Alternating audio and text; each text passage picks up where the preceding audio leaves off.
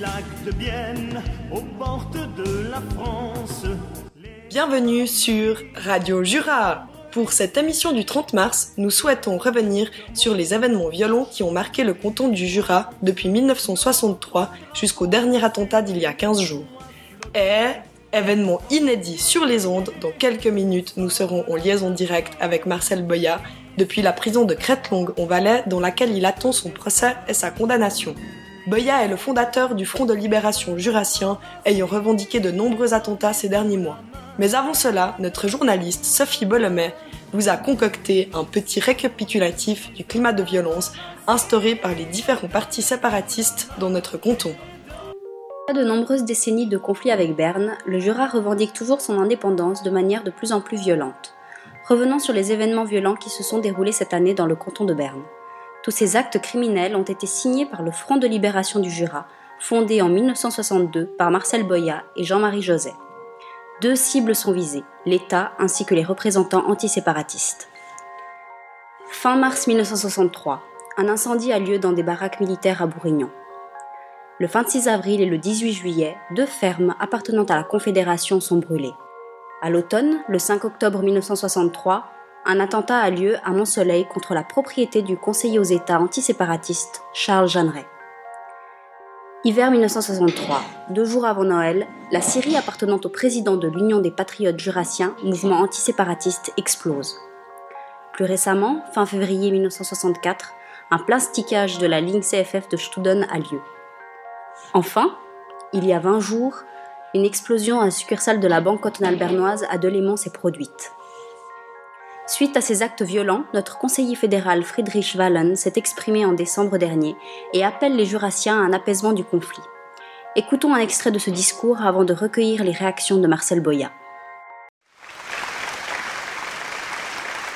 Je regrette que la déclaration du Rassemblement jurassien ne contienne aucune allusion aux méthodes violentes et ne porte pas sur elle la condamnation nette que l'on attendait généralement. Malheureusement aussi, il semble que la volonté d'utiliser la possibilité constitutionnelle de l'initiative fasse défaut. Gardons-nous de laisser se créer un climat qui rendrait difficile, voire impossible, la solution de la question jurassienne dans le cadre de la Constitution et des lois. Nous sommes de retour sur le plateau de Radio Jura et en liaison téléphonique avec Marcel Boya depuis sa cellule à la prison de Crête-Longue. Monsieur Boya, pourquoi n'avez-vous pas suivi la piste pacifiste proposée par notre conseiller fédéral en décembre dernier? L'esclavage administratif et l'exploitation infligée par Berne, nous nous battrons à n'importe quel prix. Il faut mettre un frein à tant d'humiliations, de tricheries, de mensonges, d'injustices. On ne peut pas continuer à considérer le Jurassien comme un citoyen de sous-catégorie. On en a marre de se faire écraser par ces Bernois.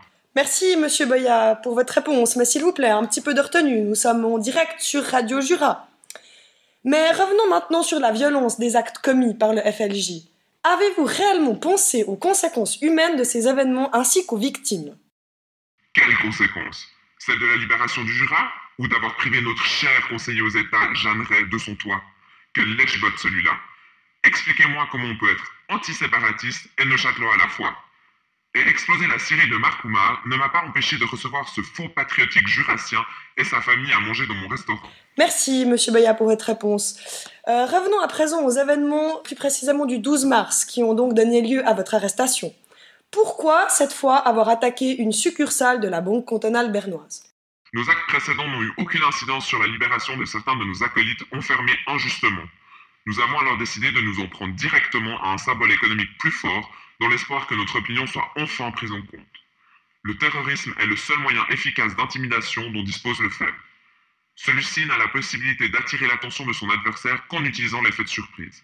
L'angoisse que l'on ressent lorsque l'on ne sait pas où s'effectuera le prochain attentat, telle est la base de l'action. Merci pour votre réponse, monsieur Boya. Finalement, certains de vos partisans sont inquiets suite à votre arrestation. Pouvez-vous nous dire comment vous portez-vous? Que voulez-vous que je vous dise? Dans des géoles répugnantes, aux odeurs fétides, infestées de souris qui déambulent sur ma paillasse, c'est loin du 4 étoiles. Ce sont des conditions de vie inadmissibles. J'ai donc refusé de m'alimenter jusqu'à ce qu'on prenne en compte mes revendications. Mais je vous promets une chose, vous n'avez pas fini d'entendre parler de moi. Ils ont gagné une bataille, mais pas la guerre pour la libération du Jura. S'il faut, je m'évaderai d'ici pour poursuivre mon combat. Merci bien, monsieur Boya, pour euh, votre honnêteté. Votre discours risque bien de susciter de nombreuses réactions chez nos auditeurs, tant séparatistes qu'antiséparatistes. Voilà, c'était Radio Jura, en entretien exclusif avec Monsieur Boya.